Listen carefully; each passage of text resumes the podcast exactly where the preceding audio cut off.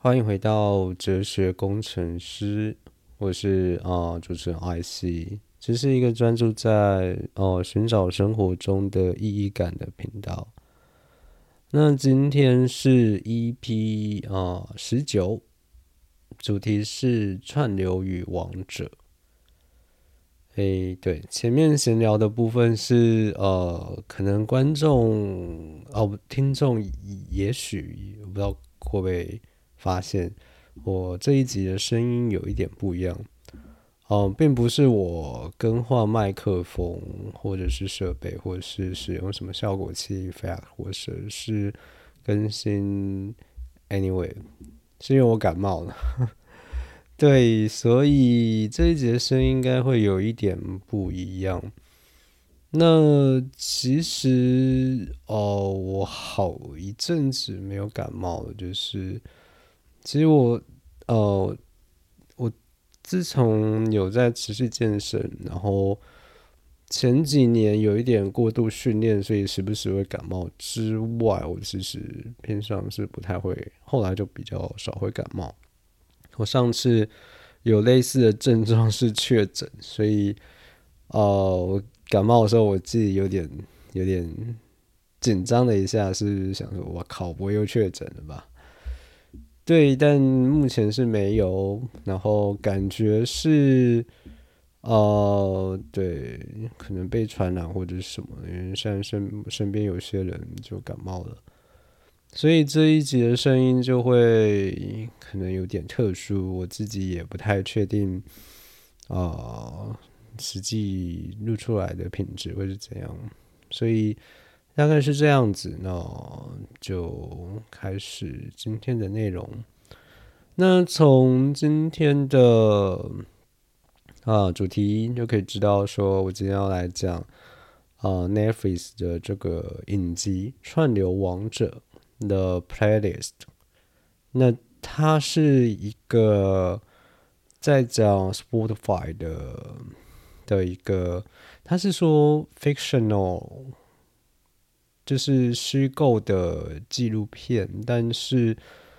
呃，它其实是根据二零二一年出的一本书，中文翻译叫《深入声音的深深入 Spotify》，它是两个瑞典的记者去哦访谈了非常多的人，然后去推敲出当时的很多故事，写出来的一个。呃，呃，传记形式，所以它是一个类似传记的的的的著作，包含作品那本书以及影集的部分。那我觉得这个影集特别吸引我的原因，呃，包含它是从它有六个。六集，然后每一集都是用不同人的观点去看，呃，他们发他们做些什么，然后他们怎么促成这件事情的，然后用每个人的观点以及他们所代表立场。那因为不同的观点、不同立场，就会造成不同的冲突，以及他们如何在这样子的冲突下面去得到 trade off，或是 compromise，或者是 win win 的一些。呃，协调后的结果。这部影集其实一开始也是呃，一直有在我的清单内，对，就是有在我的 playlist 里面。但就之前前一阵子就没有特别想要看，但是，就有一天吃饱饭，然后看那个一些。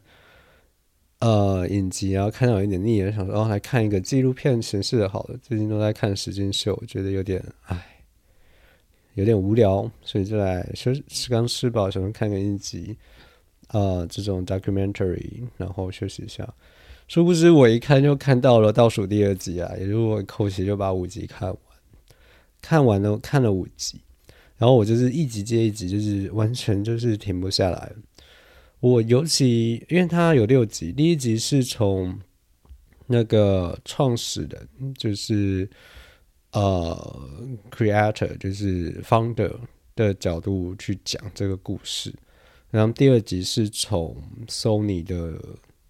呃瑞典的 Sony 的老大的角度去看产业 industry。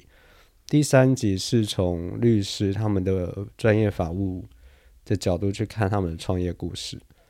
第四集是 programmer 他们当时的时任的 CTO 就是技术长的角度去看。然后第五集是另外一位方的，也就是抠方的部分去看。我特别特别喜欢第三集到第五集，就是律师、城市设计师跟呃合伙人的这三集的角度。所以我今天这一个 episode 也会以我会放比较多去在这三个角色部分。那当然我会把主要的。呃，这几集都 go through 一下。那把时代背景拉回来，当到 Spotify 当时刚创新的时候，也就是说大概是两千年初。当然细节时间我也没记得很清楚，在影集里面是说大概是二零零三年的时候，他们的创始人也就是 Daniel 去。他刚卖掉一间公司，然后赚了一千万，然后在想接下来要做什么。其实就是，呃，这其实他已经财当下其实就算是财富自由。当时的一千万基本上就是财富自由的概念，但他就是在思考说：，哎，那我人生接下来要再做些什么？而同时，在当时的瑞典有有一个。闹得沸沸扬扬的事情是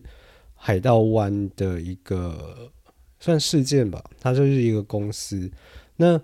所谓的海盗湾是一个 P to P 的一个种子网站。那拉出来另外讲的就是，我看这一个影集也回想起了我当时非常多的回忆。就是在学生时代的时候，那个时候 P to P 啊，种子啊，就是你要在音乐、在电影、在游戏、在任何的，就是没那么正规途径的的的的的这种著作或者是作品的时候，很多都会用这些。然后在台湾最有名的，一定就是有。有名片转换器之称的 Foxy，对，所以就会回想到，就是如果你有经历过那个年代的话，就有比较有办法置入到当时的时代背景，回到当时的脉络去回想当时的技术以及面对的呃它的时代背景之类的，就像上集我提到的。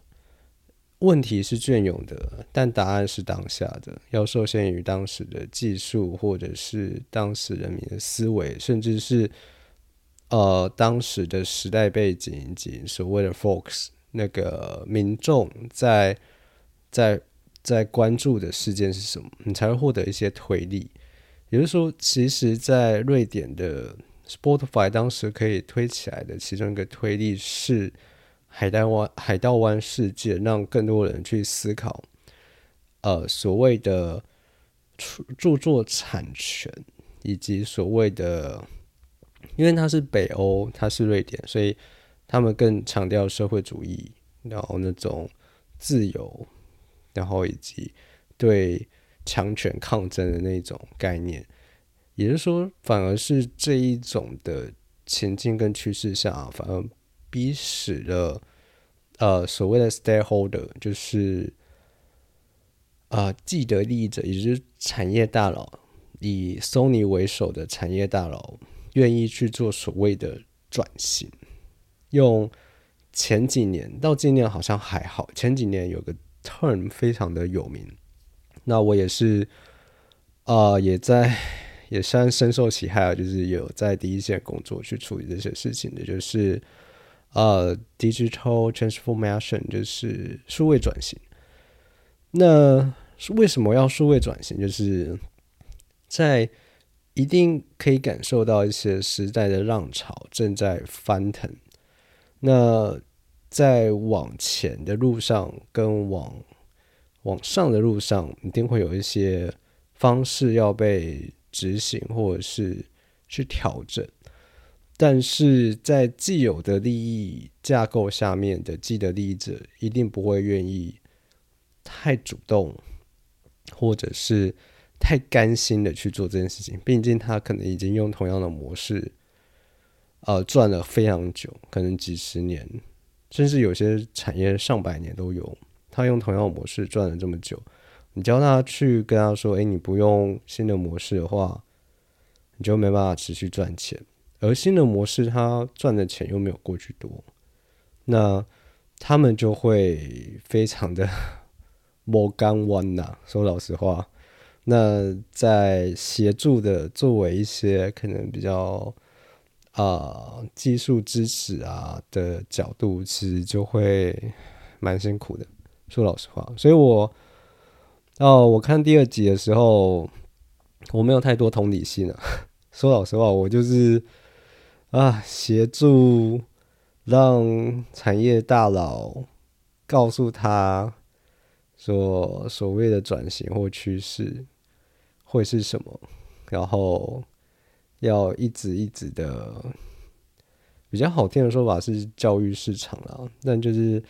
同样最基本话一直拿出来说，然后还要回答同样问题的一些情境，在各个方面的场合都是经历过的。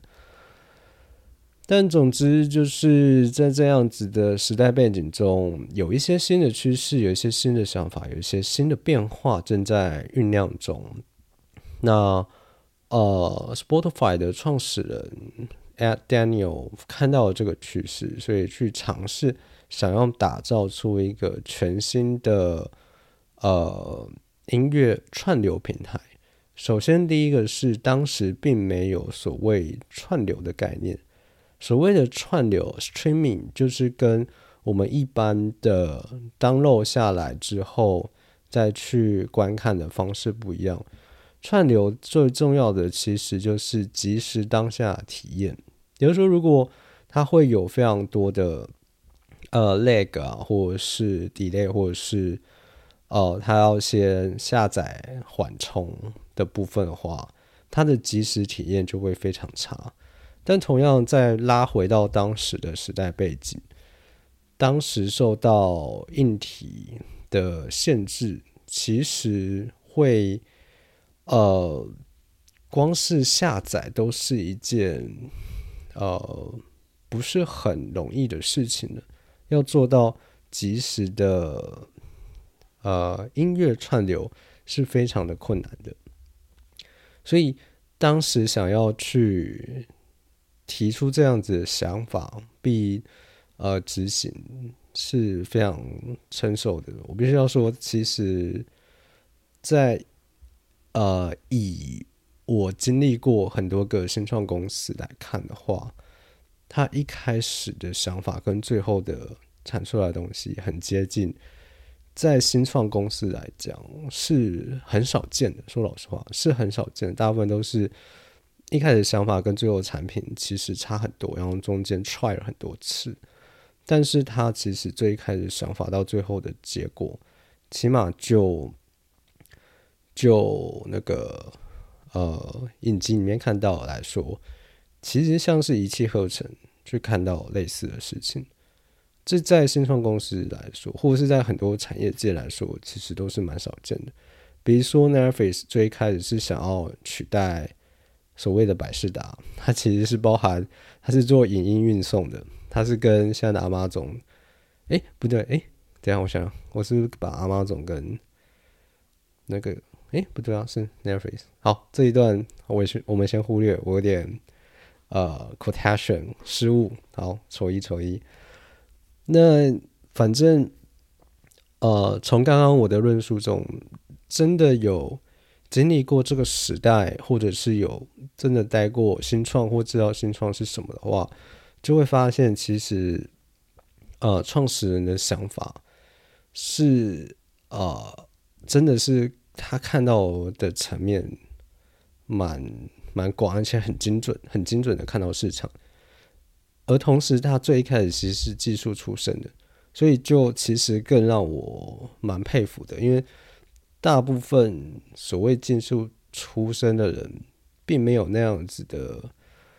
呃商业头脑，或者是我觉得有时候比较偏向是一种嗅觉，他并没有那样子的嗅觉可以去闻到说这件事情的商机，或者是可以做到的呃体验感或者什么，就是 user experience 这边其实呃太工程师的有时候。并没有这样子的一个呃感受力去做到这件事情。然后，另外一方面，他提出的商业模型是在当时也是首屈，算是首屈一指的 freemium，就是以免费为主，就是对立于 premium，是以 freemium，就是 free 的那个概念，是在当时蛮首屈一指，因为当时还是以。呃，以呃以二零两千年出头那时候根本就没有 iPhone，也就是说，并没有所谓的 smartphone application 的那种概念，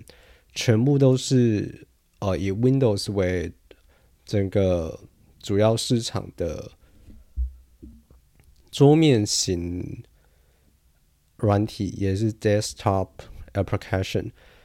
的状况下来说的话，并不具有这一些。呃，简单的说，就是大部分的软体都是很贵，而且是像以前一样，以前那个时候是要买盒装软体，然后用 CD 啊，用 DV，哎，对，就是会有一个光碟，然后用光碟去安装的。有时候他提出的想法是是 freemium，也就是说，他可能也会是在他的。网站上面用 download 的形式去做下载，以当时的时代背景来讲，这是一个相对来说蛮新的一个想法。所以，其实我在看第一集跟第二集的时候，比较像是在就是呃，第一集跟第二集就是像前面有提到，是以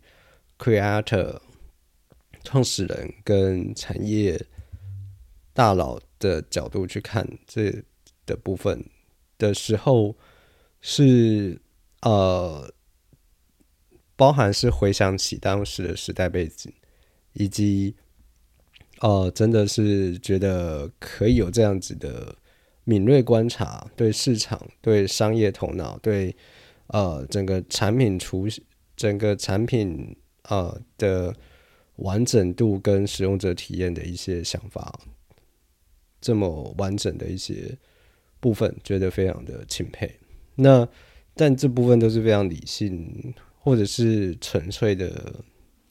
觉得很厉害，并没有太多投入的部分。真的到第三集才是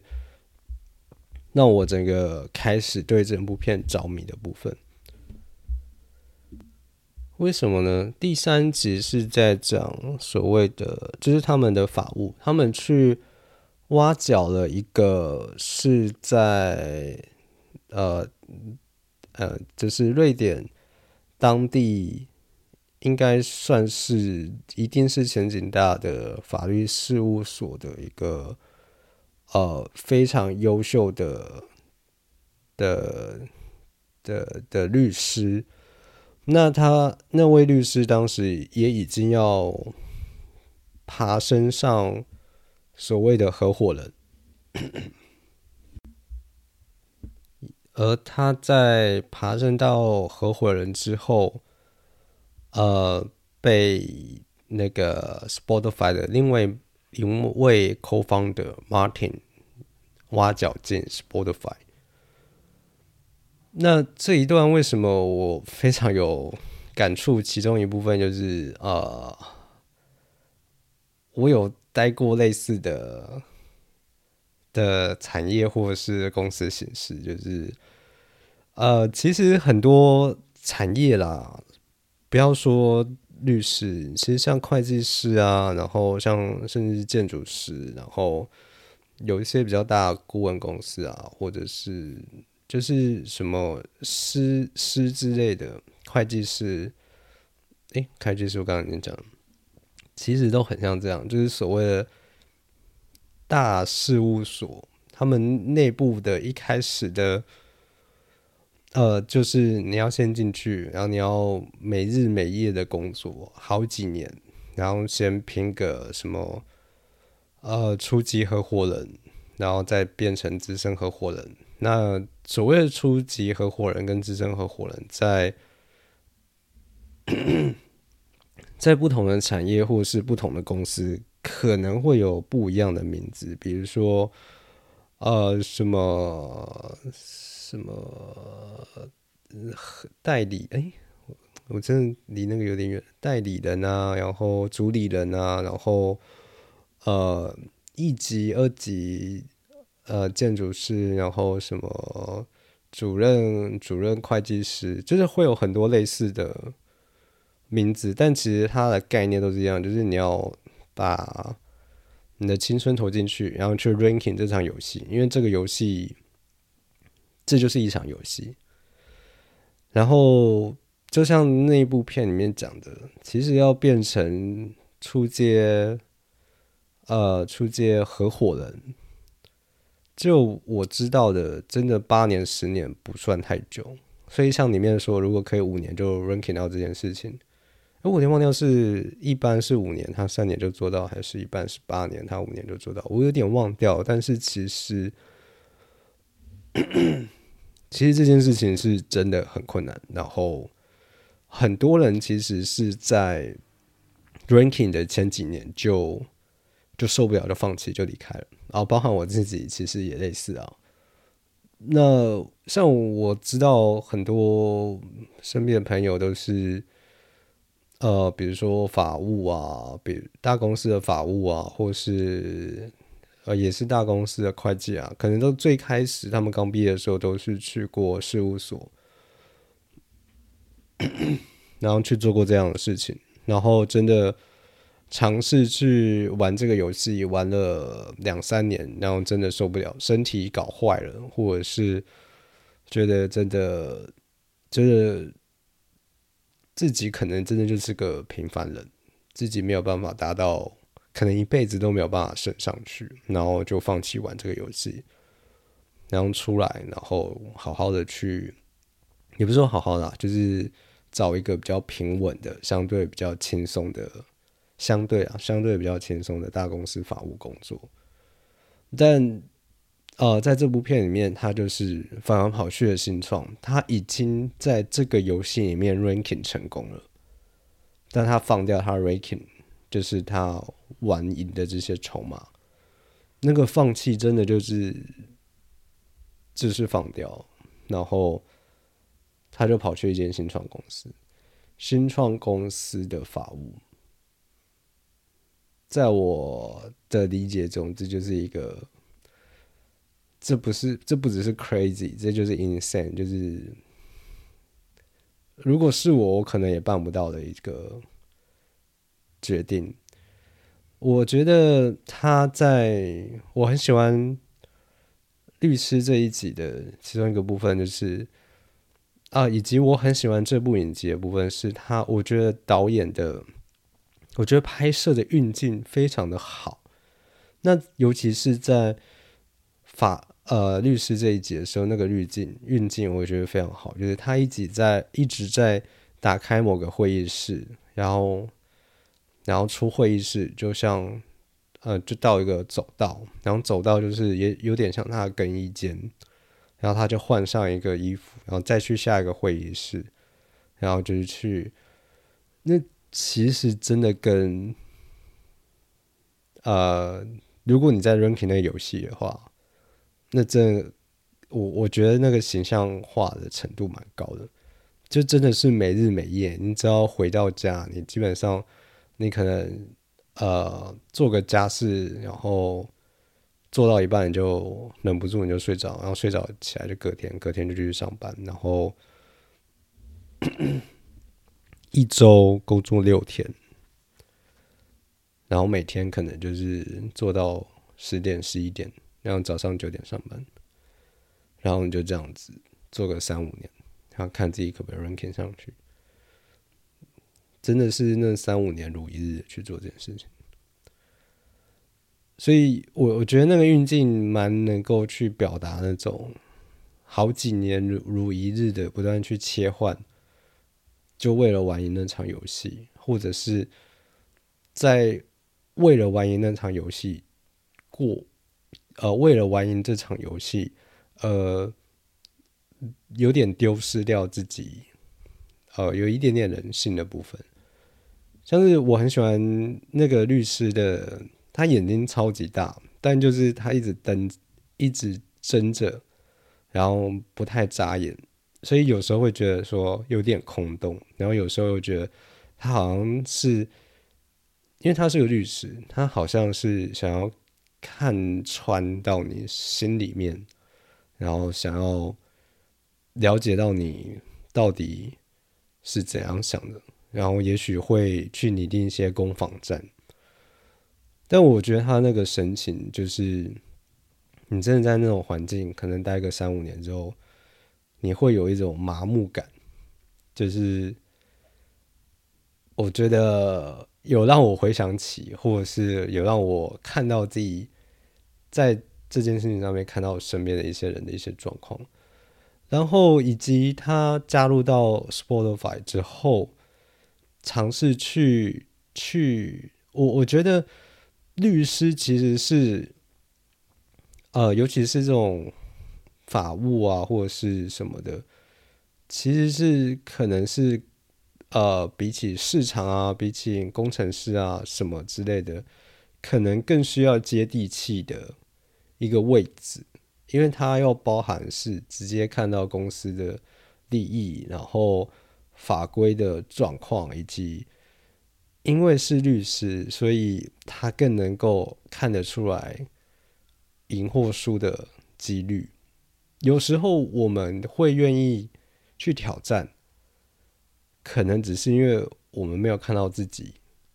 输的几率有多高。很多时候，我甚至记得我好像读哪一个，呃。也是大公司的创办人的自传。他说，如果他当时知道自己，呃，输的几率或者是后面这么辛苦的话，他可能不会去创办公司。就是因为他不知道，所以他才愿意，他当时才愿意去做这件事情。我们有时候愿意挑战一件事情，只是因为有有时候真的是一种盲勇，有时候真的是因为无知，所以才反而有一种。出生之犊不怕虎的一种盲用，但律师不是，律师其实是看得最透彻，赢的层面多少，输的层面多少，都看得最透彻的一群人。但在这样子的，呃，看得最清的过程中，要接受的妥协，啊，跟呃，也就是我前面说 compromise 或者是 trade off 的地方，其实才是最多的那个人。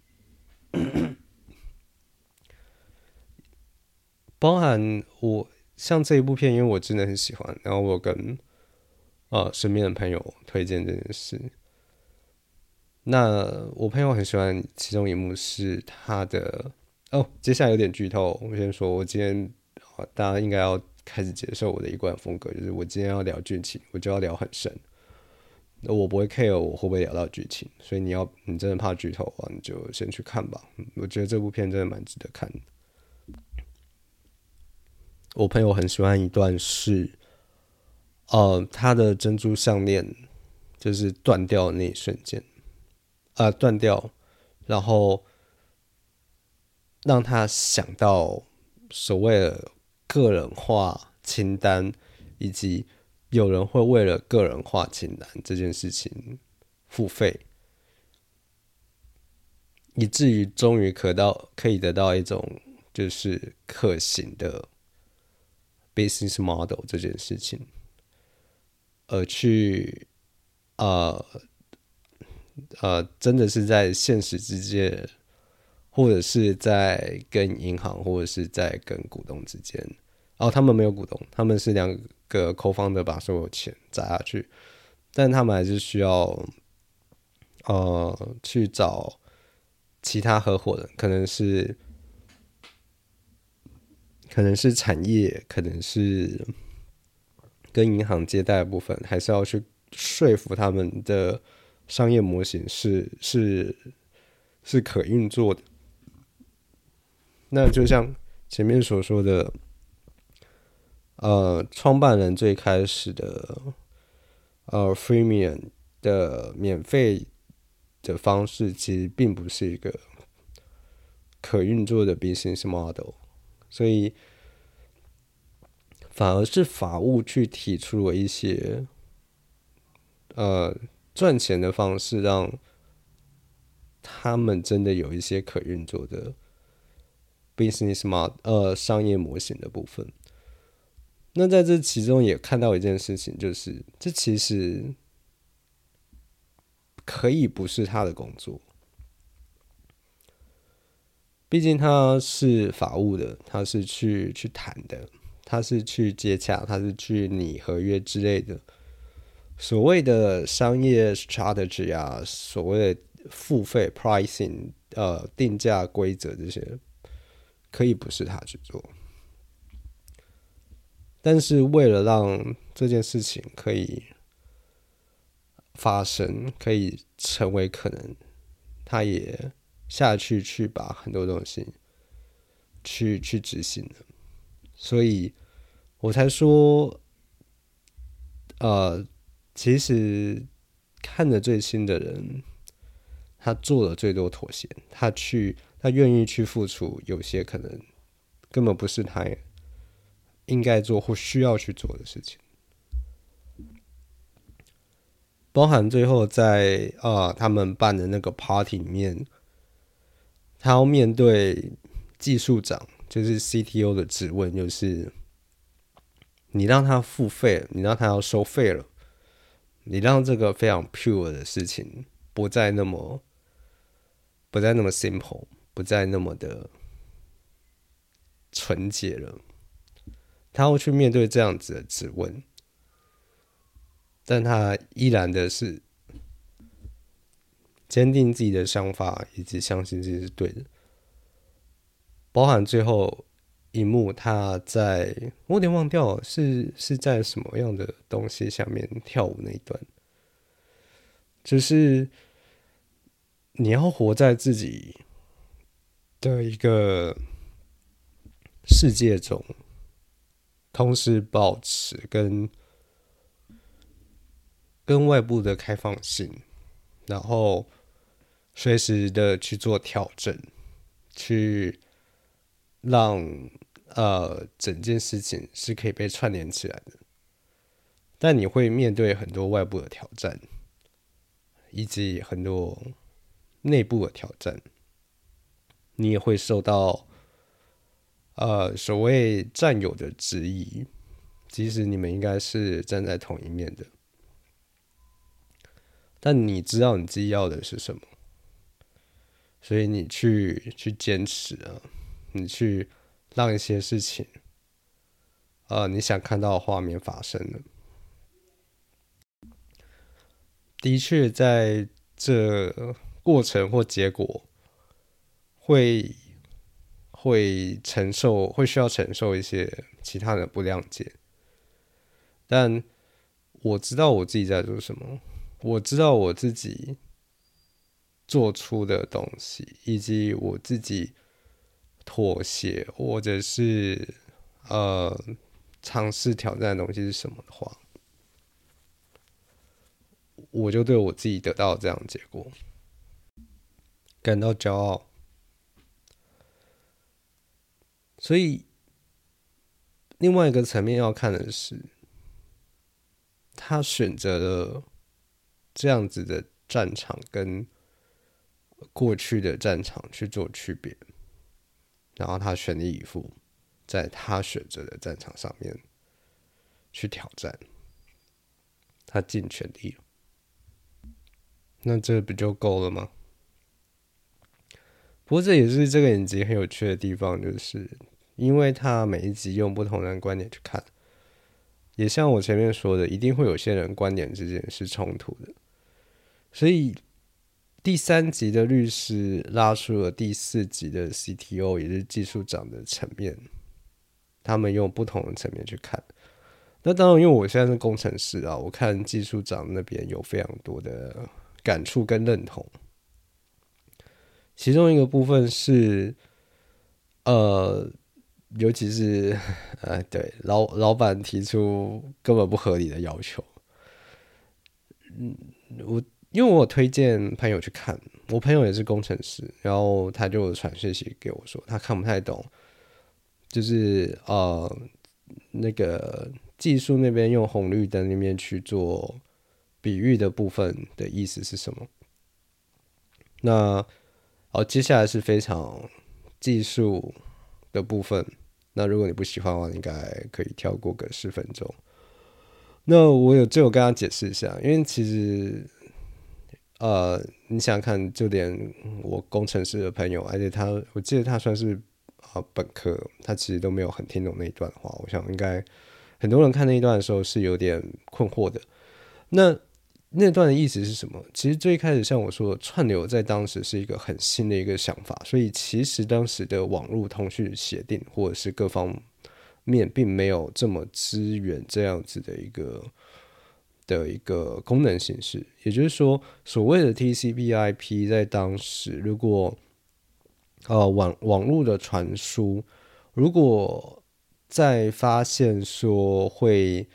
会掉风包，或者是会会让它的就是平宽不够用的话，他就会去做降速这件事情。也就是说，他在里面做比喻的是，如果我们看到红灯的话，我们期待是呃，就是汽车驾驶人看到红灯会减速，会停下来。也就是说，像我刚刚说的降速这部分。这个其实这个概念是蛮基本概念，在网络上面都有，包含大家使用路由器啊、router 啊，或者是呃我们的 HTTP 协定会在 server 跟 client 这边去做一个呃连线嘛，也就是说会有 sender 跟 receiver，就是发送者跟呃收到者，然后他会去确定那个收到者的。呃，可不可以再用这样的速度去收到？如果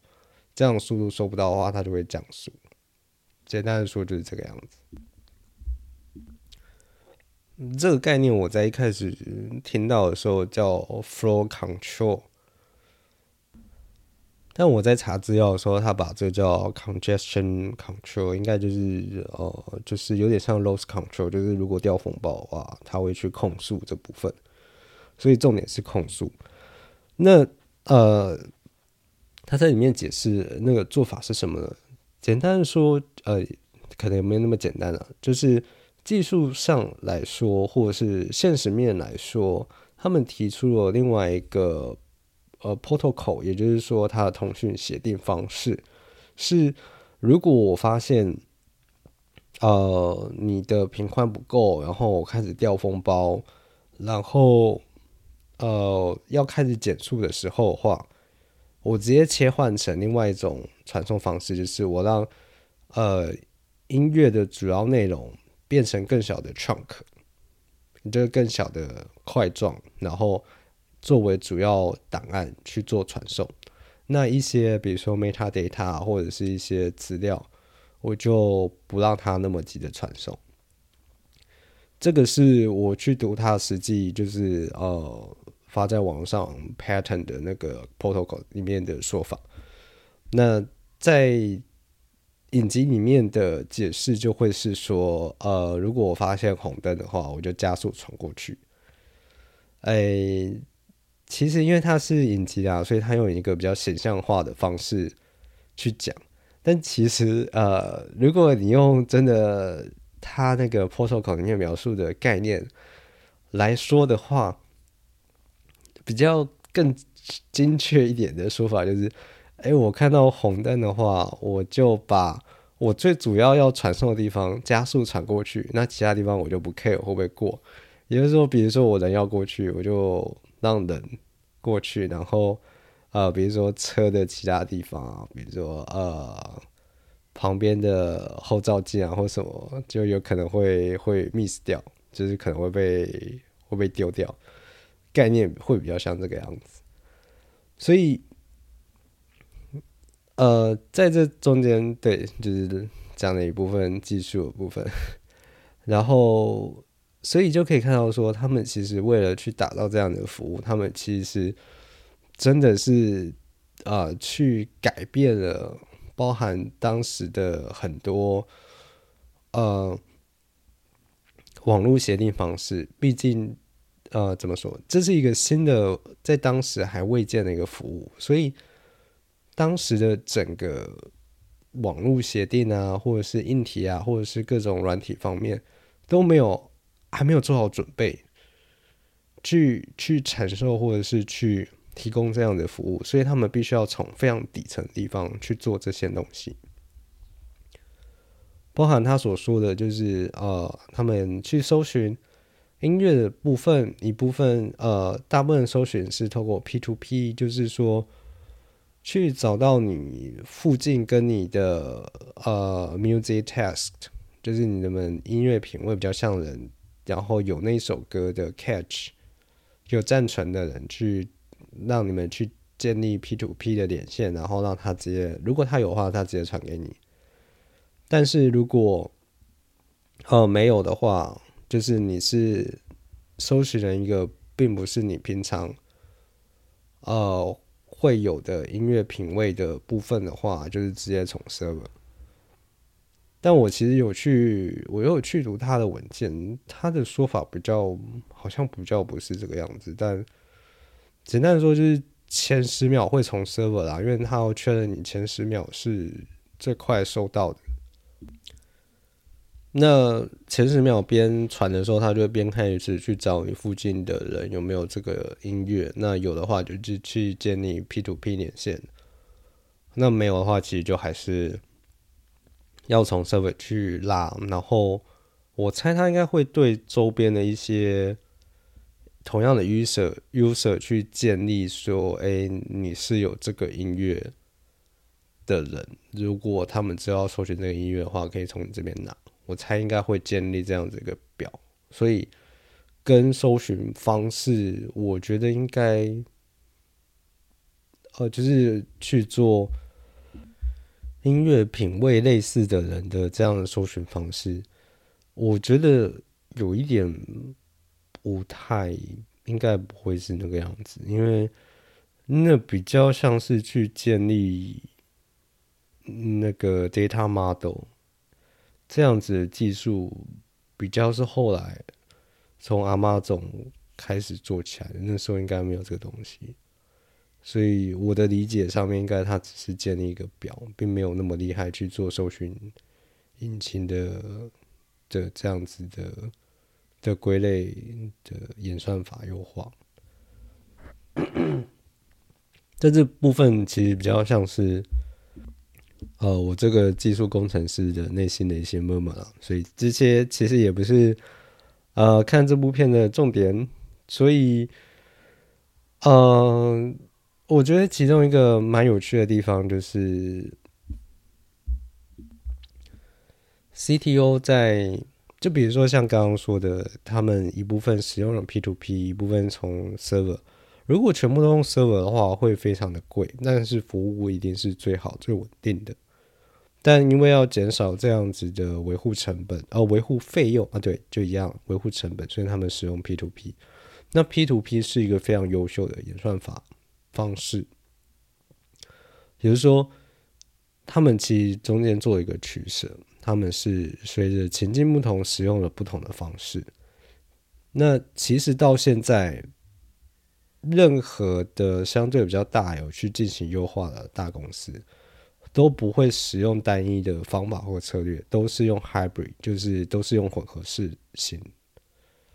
的方式去做，几乎是所有的，不管是 data 啊，或者是 algorithm，或者是任何，基本上都会是混合形式。也就是随着不同的情境使用不同的方式。我觉得在影集里面有一个非常美妙的比喻。它是因为呃，在里面啊，我不知道现实是不是 CTO 在当时是有一个医生女友的，呃呃，医学系女友，所以他把这个解释成就有点像是呃那个血管的大动脉在不同的呃写运送需求的时候，他会去改变他的呃，应该是血管的呃的那个大小吧，我有点忘掉那一段。所以任何呃，我自己到目前感受到就是可以呃比较优秀或者是比较进阶的，都是可以随着情境去改变他使用的方法或策略的一些混合性。你要说是人才也好，你要说是服务也好，你要说是呃技术技巧也好，都是可以随着情境。去转换最适合当下情境的一些呃策略或方法的一些，对对，那包含他在最后，呃，CTO 技术长这一集的最后，就是他跟他去呛那个律师嘛，然后随着他也说他是呃员工呃第三人嘛。应该算是第一个员工啊，他是 number one 员工编号第一，但是他当当时说，他当时就有去讲这个，然后 co-founder Martin 就说：“哎，你不再是呃第三人了，因为他们要去拉拢其他人，所以他们得到多少股份。”于是他就发现说：“哎，其实很多事情不一样了，改变了，跟他最一开始。”呃，进到那个 team 里面的，呃，比如说权力结构啊，比如说什么不一样，然后他就，他其实整部片就一直，呃，那一集一直在强调一件事情，就是所谓的 programmer 在追求的是一个很，呃，很洁白、很纯净、很很干净，然后不愿意妥协一些事情。呃，某个程度的确是这个样子，没错。所以他在思考了这件事情之后，他决定，我觉得他那集给的感觉比较像是他应该就是离开那间公司，然后去找他，包含可能会会去找他医生，呃，医学系女友，然后可能就离开那间公司吧。那这其实也跟我知道的一些状况或情境蛮像，就是会去新创的，有些真的是喜欢打造产品，纯粹的打造产品，或者是喜欢新创氛围。但是如果真的一个产品做起来，然后公司开始做大，然后呃组织开始扩充，然后组织开始扩充，就会有管理的问题嘛，所以就会开始有一些啊组织架构或者是呃。公司的规则之类的，但很多人喜欢进新创，就是喜欢那种不不被约束的那种感觉。所以有些的确就是，呃，会在新创里面就是把东西打造起来，然后真的呃东西做大或者是上市之后，就把可能股票卖掉，哦，或者股票可能卖掉，但就是就离开，然后再去另外一间新创去打造产品。就是有些人是纯粹的 maker，他们喜欢的就是打造产品的过程，而不是最后赚多少钱。而赚多少钱可能对他们来讲的价值就是被认可的那部分而已。但可能过程中最喜欢的都还是，呃，纯粹的打造产品。以及跟身边的伙伴这么近的去去创造一些什么的那个过程，对，呃，我其实很想要再讲扣房的 Martin 的部分，但我发现拉的有点长，然后其实我喉咙有点不太舒服，所以最后讲第二个主题王者的部分，对，谁是青铜，谁是王者？呃，其实它的英文就叫 The Playlist 播放清单，串流王者是中文的翻译。我觉得有时候中文翻译就是会，嗯，带着一种主蛮主观的意思，是因为像 The Playlist 串那个播放清单就非常中性，它就是一个物，但是啊，中翻就是有好像孰强孰弱孰，然后谁胜谁负的感觉。所以，嗯，我觉得也算是中文的或者是华语市场的一种呃现象吧。但我觉得从另外一个角度来看，这个影集这样 Spotify，然后用了六集去用，呃，用六个观点去讲这个故事，而其中有。四集，四个人是在内部，有两个人，两个观点是在外部。那到底是谁真的让 Spotify 真的呃可以实现、可以发生、可以成为现实，在这个世界上，真的具体来说是谁？而缺了谁？是可以的，或者是说谁的可取代性是最高的呢？在哦，顺序我有点忘掉了，好像叫钢铁性菌枪炮吧。里面有提到一个安娜卡列尼娜效应。那安娜卡列尼娜是哦，我记得是阿俄国大文豪托尔斯泰的一部小说。那他最开始就讲了一句话：“幸福的家庭都一样，不幸的家庭各有各的悲哀。”也就是说，其实，呃，幸福的家庭就是所有要素都达到，他们才得以幸福；不幸的要素，不幸的家庭就是可能，嗯，某个要素缺失了。而每个不幸的家庭缺失的部分可能不一样，以至于他们不一样。那在那一本书里面提到安娜卡列尼娜效应，是指说。有很多要素促成了他的成功，缺一不可，以至于很多成功样子看起来都很样，都很像，但失败的方式各各自不同，就是因为失败的部分可能各自缺了一些不一样的事情，以至于他没办法成功。那像是我，像我前面说，我也带过几件新创，其实就特别能够可以感觉到说，一切。有时候真的是时事啊，呃，就是时事所，时呃，那叫什么？时事所趋，或者是，就是你在那个时间点，真的刚好，真的有时候真的是，啊，可以说是走狗屎运，做对了某件事情，那你就成了。但是，你有没有办法一直持续的做对事，然后持续的维持你的决策品质？真的是，蛮呃，会蛮需要被时间给考验。那所有的王者都是一时的王者啊，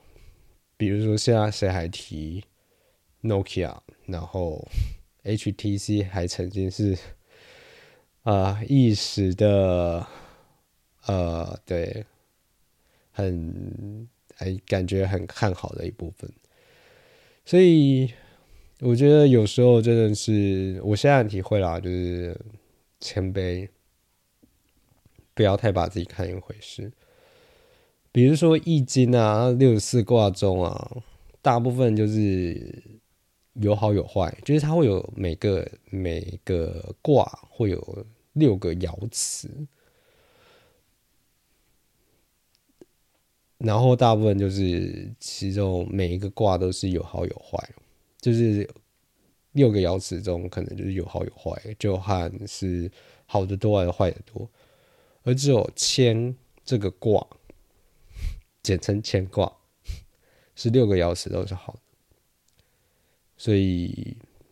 谦卑啊，当然不是把自己贬到太低，但是就谦虚啊，应该要说谦虚，我现在会觉得蛮重要，因为有时候。呃，比如说像我刚刚说的，你有时候真的有点走狗屎运，可是你就会人就是会这样子，就是你走狗屎运会觉得说，呃，是我做对的，并不是我走狗屎运，就是反而做错事或失败会归咎于外部，然后反而做对事情会觉得都是自己做对，所以有这种想法就会膨胀，你膨胀的话，你的决策品质，或者是，或者是你就没有办法去听到身边人给你的建议，或者是给你的暗示，然后你就会，你就会开始往下掉。那那个掉过程其实是很快的，尤其是如果你没有办法在掉的过程中发现、意识到自己的缺失，或者是呃原因的话。因为就像前面说的，就是呃，失大是大部分啊，普遍来说，成功会归结会认为是自己，呃，自己了不起，但失败会觉得是是是外部，是时间点不好，所以如果你开始成功的话，你会觉得哎，我自己很厉害。然后你开始走失败的话，你就说啊，现在可能时间点不对，但我很厉害，所以我过阵子就会成功。那如果你有这样子的想法的话，你就不会意识到问题，那这就很危险，那这就会导致你后面一连串的失败，然后，呃，就像刚刚说安娜卡涅尼娜效应，如果你没有办法意识到你到底缺的是哪一块话，你就没有办法站起来。毕竟，幸福的家庭都一样，不幸的家庭各有各的悲哀。好，那就是啊今天的全部内容啦。如果你喜欢我的创作的话，欢迎在啊，就是你收听的平台订阅我。如果你喜呃，你想要呃，关于这一集，或是你有什么想要问的，想跟我分享的，就欢迎来 Instagram 找我。我的 Instagram 是啊，Philo 呃 That。啊，engineer，philo 就是 philosophy 的那个 philo，对，然后哦对，呃，我最近跟那个那个自媒体朋友聊天，然后他跟我分享到说，他跟同事呃酒聚的时候，他同事说很喜欢我的，哎，有到很喜欢吗？我有点忘掉。说他喜欢我的那个创作，然后呃，还就在这个部分说声谢谢。然后因为是个女同事，所以呃，我有跟我这个自媒体朋友讲说，其实我最近有点困惑一件事情，就是我发现我的女听众出乎我预期的高很多，所以一方面我觉得我讲的东西。因为这是我的现实观，我觉得我现实观跟女生的应该差非常多。我不觉得女生听这个东西，呃，